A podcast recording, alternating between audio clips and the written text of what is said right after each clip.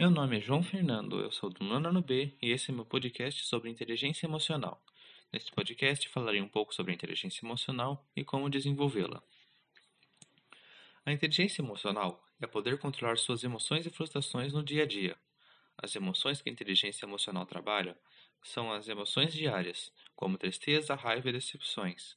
Alguns exemplos de acontecimentos do dia a dia: uma mudança de escola, de casa, bairro, perda de um bicho de estimação, brigar com um amigo próximo ou não conseguir algo que deseja, como por exemplo um brinquedo, uma nota, um emprego ou etc. Antigamente, as pessoas pensavam que você apenas nascia com inteligência emocional, mas ao longo de anos de estudo, as pessoas descobriram que é possível aprender e desenvolver. Uma das maneiras para desenvolver inteligência emocional é através da leitura e cursos especializados na área. Podemos também ajudar as pessoas ao nosso redor elogiando-as ao invés de criticar e pressionar conversando ao invés de gritar e procurando entender essas pessoas e fornecer apoio. E esse foi o meu podcast sobre inteligência emocional.